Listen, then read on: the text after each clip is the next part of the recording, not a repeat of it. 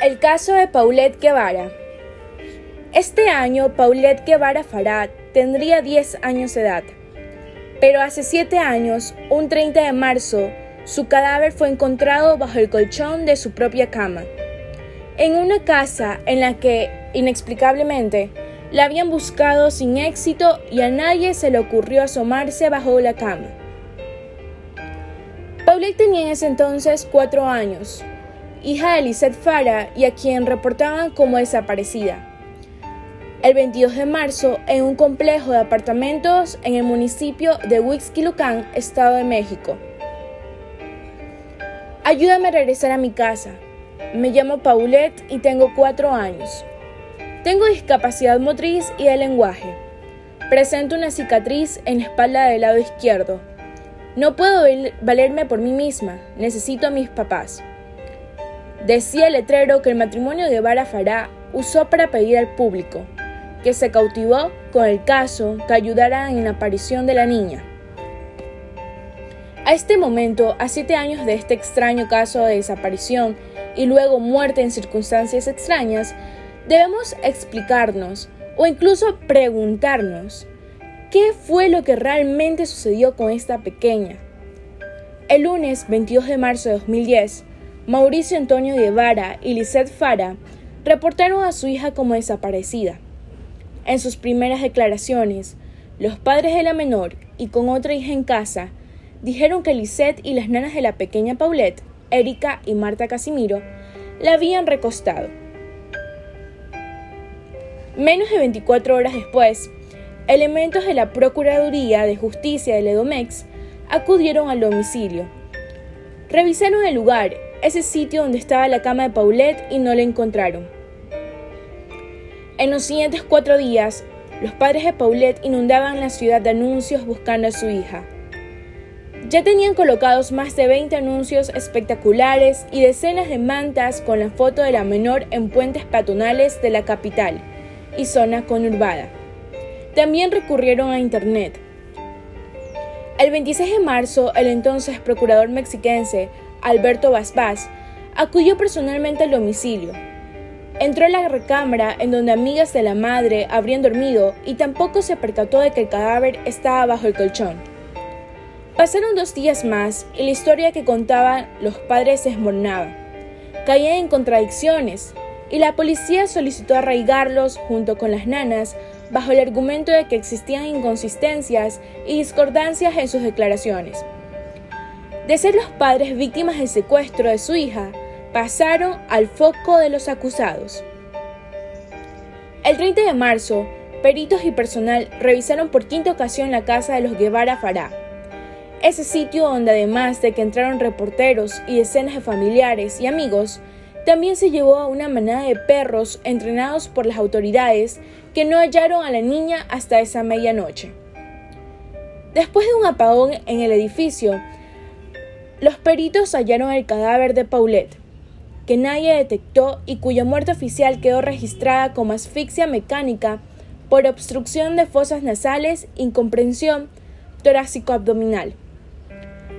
A pesar de que se acusó formalmente a la madre, la principal sospechosa, el arraigo duró solo cinco días más después de que se encontró el cuerpo sin vida de Paulette. En mayo, el caso fue cerrado oficialmente y declarado un accidente. Bas presentó su renuncia y en su lugar quedó Alfredo Castillo, quien después sería comisionado para la seguridad de Michoacán durante el surgimiento de autodefensas. Sin embargo, según declaraciones de las nanas de Paulette, lo que dijeron sus padres en ese momento contradice lo que ellas sabían. Yo busqué en el baño, debajo de la cama y en el closet. Vi que no estaba y también me metí en la recámara de la señora a buscar. Hacia la otra recámara de la niña. Se refiere a la habitación de la hermana mayor de Paulette, Lisette de 7 años. Y de ahí nos empezamos a buscarla otra vez. Y volví a buscarla en la recámara, dijo Marta Casimiro Cesario de 35 años a El Universal. Junto a su hermana Erika de 29 años, Marta asistía a la familia Guevara Fará, Además de hacerse cargo de las labores de limpieza del departamento de dos pisos en la zona exclusiva del Estado de México, se encargaban de la menor, que por una discapacidad motriz y de lenguaje requería un cuidado especial. De hecho, de haber sido así, yo creo que nos hubiéramos dado cuenta, ya que entraron miles de gentes a buscarla. Se hizo la cama, cosa que yo nunca vi el colchón recorrido hacia atrás, tampoco vi un bulto ni nada, o sea, no se me hace lógico que hubiera podido estar ahí el cuerpo desde el día lunes. Sostuvo. Ambas mujeres de origen humilde y con tristeza notoria ante los hechos relataron cómo pasaron las cosas desde el momento de la desaparición. Según ella comenta, justo después de darse cuenta que la niña no estaba, les dijo a sus padres esto. A la primera persona que yo aviso es al papá, enseguida a la mamá, y bueno, pues realmente su reacción de ello fue como prácticamente sin importancia, creyendo que la niña pudiera estar en algún lugar o qué sé yo, dijo Erika. Le digo a Mauricio Guevara, es que no está. Y en ese momento él me dice, pues pregúntale a la señora. Yo la despierto. Después de tres veces de llamarla aproximadamente, ella se despierta. Lo único que me dice es, ¿cómo que no está? Pues no sé, checan los juegos. Cuando yo regreso después de haber dado ese recorrido por la parte de afuera, pues veo a la señora sentada tomando su café con un cigarro y el papá pues a un lado por ahí buscando, abriendo el closet y demás. Concluyó. No puedo creer que la niña haya desaparecido y después la hayan encontrado muerta, dijo Marta con la voz entrecortada. ¿Qué datos reveló la autopsia de Paulette? Paulette Guevara Fará, la niña mexicana de cuatro años cuyo cadáver fue hallado en su habitación más de una semana después de que sus padres denunciaran su desaparición. Murió por asfixia mecánica y sin violencia, según se leía en los tabloides de la prensa local mexicana. El dictamen del Servicio Médico Forense del Estado de México, que publicaron varios diarios, señala que la causa de la muerte fue una compresión torácica, derivada de la posición en que quedó la niña. El análisis forense descarta que Paulette, que tenía problemas para hablar y para mover la parte izquierda de su cuerpo, fuera víctima de violación y apunta que ingirió alimentos unas cinco horas antes de su muerte. Sin embargo, no determina con precisión qué día se produjo esta, lo que deja abierto un espacio entre el lunes 22 de marzo, cuando se denunció su desaparición, y el 31 del mismo mes, cuando apareció caer bajo su cama. También indica que la menor dormía con una tela ortopédica sobre su boca que se le colocaba cada noche para evitar que durmiera con la boca abierta. El informe médico ha determinado que Paulette murió por asfixia y que la pequeña no sufrió ningún tipo de violencia ni fue agredida sexualmente antes de fallecer. Aunque la autopsia de la que ha sido apodada como la Madeleine mexicana no ha conseguido revelar la fecha y la hora exacta de su muerte. Unos datos por el momento inexistentes y que dejan al descubierto y sin pistas la línea principal de la investigación.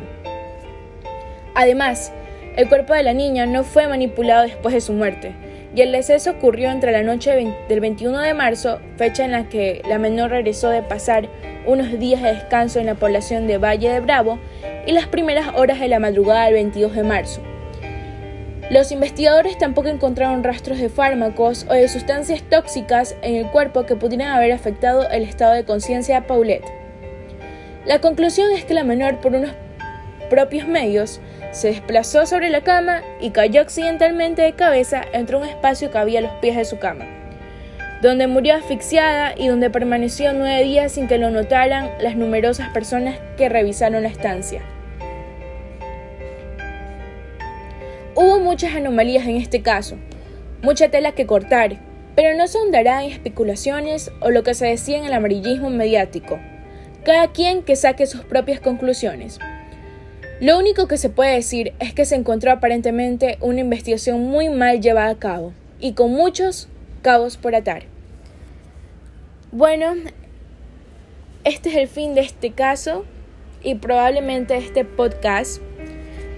Espero que lo hayan disfrutado y que nos podamos volver a escuchar en otra ocasión.